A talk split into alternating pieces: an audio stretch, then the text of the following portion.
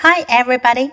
今天我们学习 Scott Foresman Reading Street K 1.3第三本书 Families。Family 的意思呢是可以指家庭，也可以指家人。Families。我们先来看看这本书当中出现的 high frequency words 是 the the。这个词呢，在英文中出现的频率非常高，它一般放在名词前面来表示这个人或者物是我们都知道是说什么的。The，我们再来看看这本书中学到的其他单词：family，family，家人、家庭；cook。是一个动词，它的意思呢是烹饪、做饭菜。cook，cooks 是它的单数形式。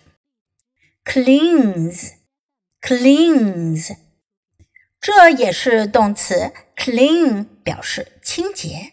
在这本书中出现的动词呢，都是以第三人称单数的形式出现的，这是英语中的一个特别的形式。你不需要知道这个概念，只要跟着练习熟读，以后你就会明白了。Rakes，rake 是用耙子去耙叶子呀什么的。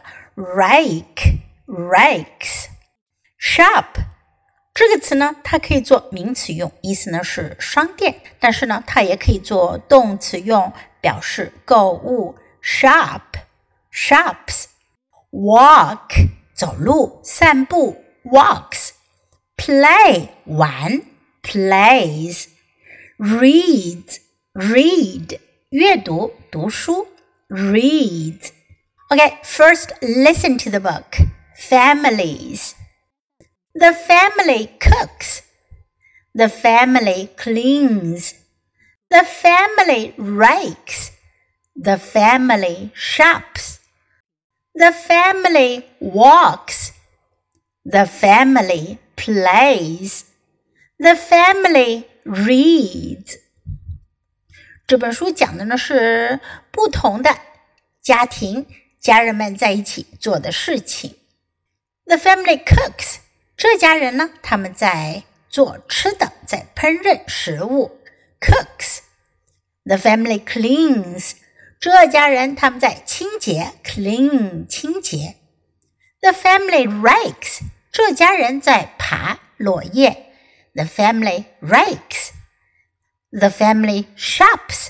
这家人在购物，shop。The family walks。 这家人在散步，他们在走路，在行走。The family plays。这家人玩耍，他们在玩什么呢？